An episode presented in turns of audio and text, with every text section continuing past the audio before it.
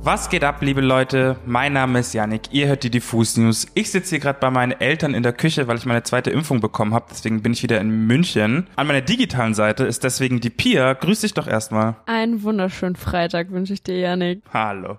Wir haben heute einige sehr, sehr, sehr, sehr, sehr spannende Themen. Es ist nämlich viel passiert in der Musikwelt. Kanye Wests neues Album Donda ist rausgekommen oder auch nicht. Der VUT startet mit einem ganz besonderen Mentoring-Programm und wir haben einen krassen Release-Radar für euch, wie ich finde. Deswegen lasst uns gleich mal reinstarten mit Kanye West. Leute, Hand aufs Herz, wer hat gestern Nacht durchgemacht, um die Premiere von Kanye Wests neuem Album Dawn mitzuerleben? Ich auch nicht. Ich dachte nämlich, dass heute Morgen das Album online wäre. Da habe ich die Rechnung aber mal wieder ohne Kanye gemacht, weil man weiß ja, Kanye bringt seine Alben nicht dann raus, wann er sagt, wann er sie rausbringt. Stand jetzt 12 Uhr, gibt es Dawn da also noch nirgends zu hören, außer irgendwelche Mitschnitte auf YouTube aber ich weigere mich, das anzuhören. Trotzdem gibt es einiges über das Live-Event aus Atlanta zu berichten. Wir haben ja in der letzten Folge schon erzählt, dass äh, Kanye West ein riesengroßes Live-Event in der Mercedes-Benz Arena in Atlanta austrägt oder ausgetragen hat mittlerweile. Und da sind einige wilde Sachen passiert. Ich habe nämlich zu dem Leaks ein paar Fragen, beziehungsweise ich habe ein paar Fragen für einen Freund. Wo ist der Song Alien? Wo ist City in the Sky? Wo ist der Westside Gun Song? Und was ist mit Kanye und äh, 070 Shake passiert? Weil die ist auch nicht mehr auf dem Album. Und es gab aber vorher Leaks, wo eben diese Songs und 070 Shake auf ein paar Songs äh, zu hören war. Dass Kanye bis zum letzten Moment an seinen Alben arbeitet, ist ja schon länger bekannt. Das hat er auch bei The Life of Pablo so gemacht. Diesmal ranken sich die Mythen um einen Jay-Z-Part auf Donda, der scheinbar erst gestern aufgenommen wurde, also an dem Tag, an dem dieses Event eben war. In dem Part spielt er darauf an, dass The Throne, wobei bald wieder vereint sein wird. Mit The Throne ist natürlich Kanye und Jay-Z gemeint, die 2011 ein gemeinsames Album namens Watch the Throne herausgebracht haben. Hierzu noch zwei kleine Fun Facts. Kanyes ehemaliger Nemesis Drake hat auf Popstyle ein Feature von The Throne ergattern können, was ironischerweise das erste und einzige Mal war, dass das Traumduo bestehend aus Kanye West irgendwo offiziell als The Throne gelistet wurde. Zweiter Fun Fact, Schon 2018 hat Kanye West getweetet, dass Throne 2 bald kommen würde. Bald ist natürlich ein krass dehnbarer Begriff, besonders bei Herrn West. Aber wenn jetzt Jay-Z auf dem neuen Kanye West Album selbst solche Andeutungen macht in seinem Part, dann gibt es natürlich Hoffnung für alle Watch the Throne Fans. So viel zu Jay-Z und Kanye. Man munkelt auch, dass Kanye gestern hauptsächlich ungemischte bzw. ungemasterte Songs präsentiert hat und Mike Dean, also der Produzent und Executive von dem Album, genau in diesem Moment im stillen Kämmerchen sitzt und das Album unter Hochdruck fertigstellt. Es bleibt also spannend, ob das Album tatsächlich heute oder im Laufe des Wochenendes noch rauskommt oder ob Kanye uns wieder geprankt hat. Aber jetzt genug von Kanye Pierre. Ich habe gehört, du hast noch eine richtig interessante Information, die nicht nur irgendwelche Spekulationen und irgendwelche Leaks sind. Ach du, ich fand das eigentlich ganz interessant. Der Typ ist auch einfach wild und diese, diese Gedankenkonstrukte und was er sich da alles überlegt, äh, finde ich, finde ich schon spannend. Aber äh, ja, vielleicht mit etwas Handfesterem mache ich jetzt mal weiter, wie du schon gesagt hast. Und zwar der Verband für unabhängige MusikunternehmerInnen führt dieses Jahr das erste deutschlandweite Mentoring-Programm weibliche, trans- und nicht-binären Nachwuchs in der Musikbranche ein. Und ich finde, das ist ja schon mal einfach eine Schlagzeile wert. Aber ich erzähle euch einfach noch mal ein bisschen mehr dazu, damit ihr wisst, äh, was es damit auf sich hat. Und zwar gab es im Vorfeld tatsächlich schon mal drei erfolgreiche Runden dieses Programms, bei dem das in Berlin getestet wurde.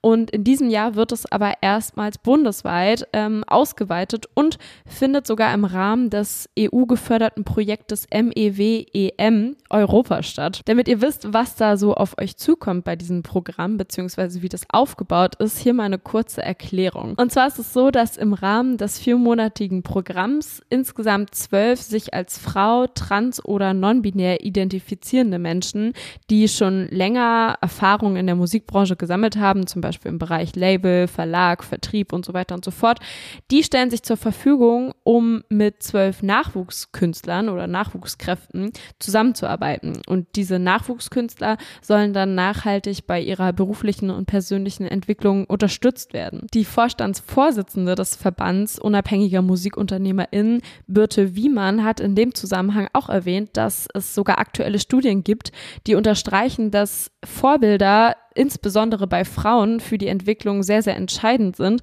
Und genau an diesem Punkt, also an dem Punkt Vorbild sein, setzen ja auch schon die vergangenen Mentoring-Programme an.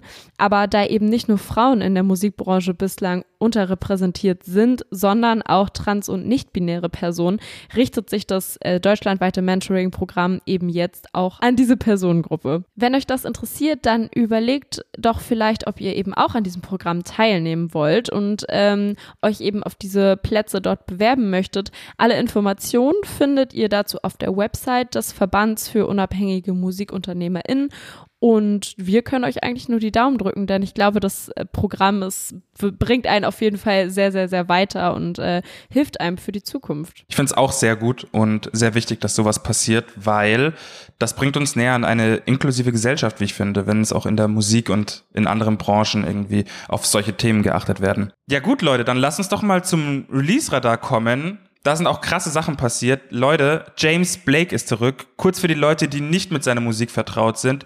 James Blake ist ein britischer Sänger, Produzent und Songwriter und gilt als absolute Ikone im elektronischen Pop-Bereich. Sein letztes Album Assume Form ist eines meiner Lieblingsalben aus 2019 gewesen. Der Typ hat einfach eine unfassbar krasse Stimme, die sich, jetzt wird's ein bisschen cheesy, direkt um deine Seele legt und ist obendrein auch noch ein Virtuose an der Melodie, wie ich finde. Klare Anspielempfehlung erstmal für euch, falls ihr gar nichts von ihm kennt. Mile High mit Travis Scott und Metro Boomin. Das ist nicht, was ihr erwartet, sondern ein sehr, sehr ruhiger, entspannter, einzigartiger Song. Heute kam mit Say What You Will ein neuer Song von ihm raus. Ist ziemlich ruhig geworden und auch sehr langsam. Textlich bin ich noch nicht ganz durchgetreten, wo er da hinaus will oder worauf er da hinaus will. Aber mit dem Song nicht genug. James Blake hat auch ein neues Album angekündigt und zwar Friends That Break Your Heart, welches für den 10. September angekündigt wurde. Und ich sag euch, wie es ist. Ich habe richtig Bock.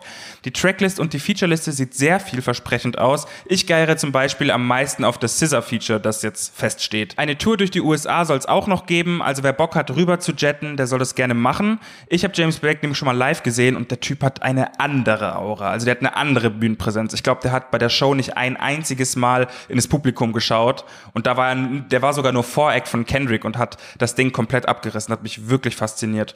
Also wer möchte, gern in die USA oder darauf hoffen, dass er auch ähm, in Europa, nach Deutschland oder Europa kommt. Ich würde für den zum Beispiel auch nach Amsterdam oder sowas fahren, ähm, um den live zu sehen. Ey, ja, mega cool. Weiter geht's von meiner Seite aus mit Lord. Vor knapp einem Monat hat Lord ja mit Solar Power nicht nur ihren ersten Solo-Track seit ihrem letzten Album aus dem Jahr 2017 veröffentlicht, sondern gleichzeitig auch ihr gleichnamiges neues Album Solar Power für den 20. August angekündigt.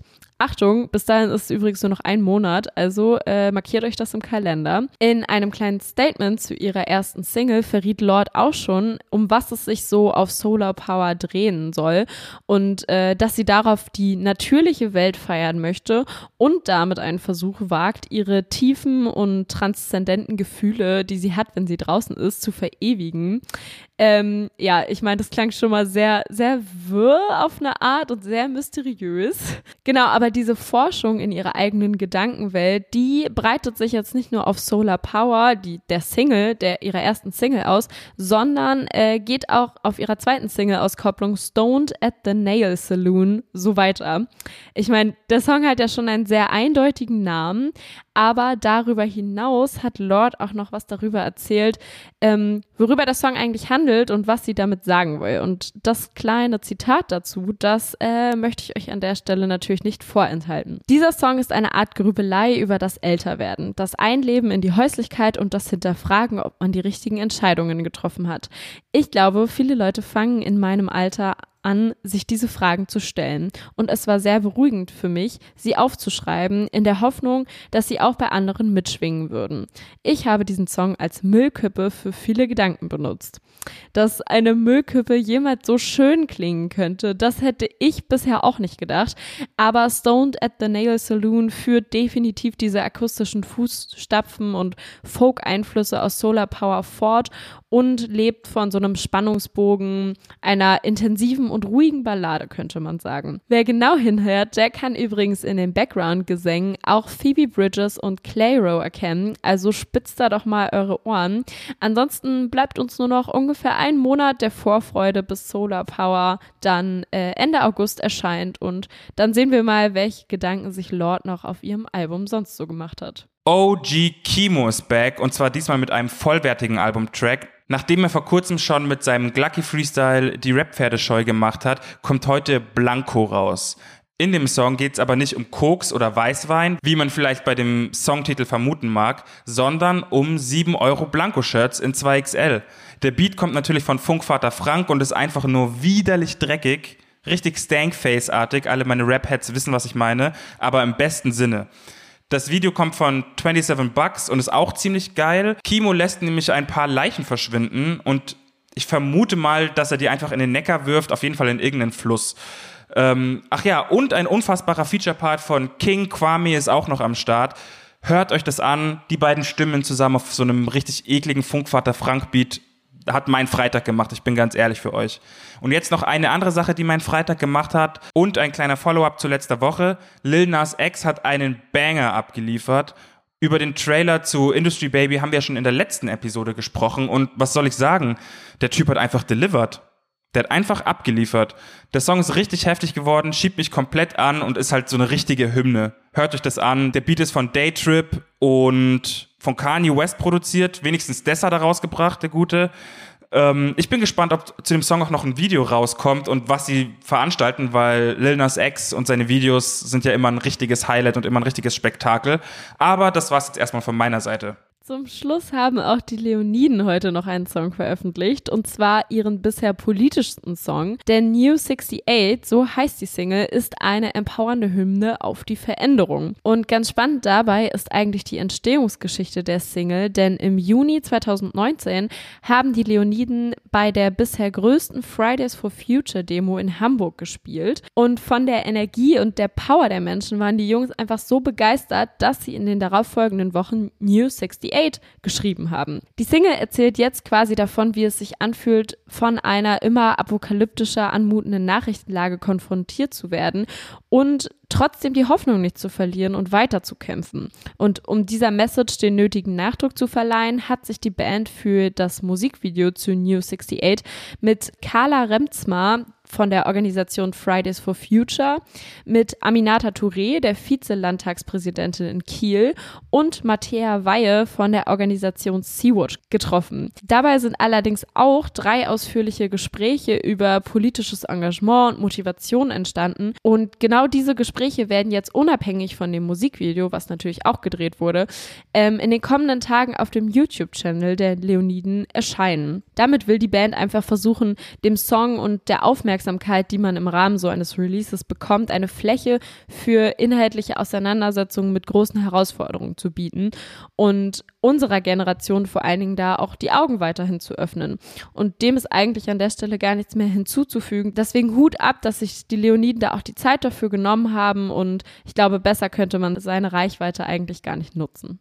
Absolut. Shoutouts an die Leoniden, die besten Menschen. Liebe Leute, das war's mit den Diffus News am Freitag. Ich habe gar nicht das Datum vorhin gesagt. Es ist der 23.07., liebe Leute. Pia, haben wir noch irgendwelche Hinweise? Ja, ganz genau. Und zwar, Leute, haltet die Augen offen. Morgen kommt mal wieder der Release-Radar raus. Dort findet ihr alle Alben und EPs, die so erschienen sind, unter anderem mit Casimir. Meckes hat auch ein interessantes Tape rausgebracht, von dem wir noch nicht so richtig wissen, äh, worum es sich dabei handelt. Halt, ich weiß es es ganz genau. Oh, erzähl, klär mich kurz auf. Mache ich gerne. Und zwar ist es eine äh, Songreihe, die er parallel zu seinem letzten Album Pool rausgebracht hat. Habe ich mir natürlich alles angehört und zu jedem Song auf Pool gibt es einen Exclusive Rap-Part quasi, der nochmal ein bisschen Hintergrundinformationen gibt. Hat mir bei der Recherche auf jeden Fall sehr geholfen, kann ich euch jetzt schon mal verraten. Ey, ja, mega. Dann, Leute, jetzt wisst ihr Bescheid. Hört euch das auf jeden Fall auch an. Und äh, was wir euch natürlich auch nicht vorenthalten, am Sonntag kommt eine neue Folge unseres Untergrundformats raus. Diesmal mit den Jungs von Teute Records. Äh, wir haben die ein bisschen im Prenzlauer Berg besucht und sind mit denen äh, durch die Hut gezogen. Und ja, schaut euch das auf jeden Fall an. Es ist sehr, sehr interessant und sehr witzig geworden. Ja, Hammer, Leute. Dann beende ich jetzt mal die Diffus News. Ist ja auch schon lang genug gewesen. Ein schönes Wochenende wünsche ich euch. Bussi, bussi, bye, bye. Wir hören uns Dienstag wieder. Bis dann.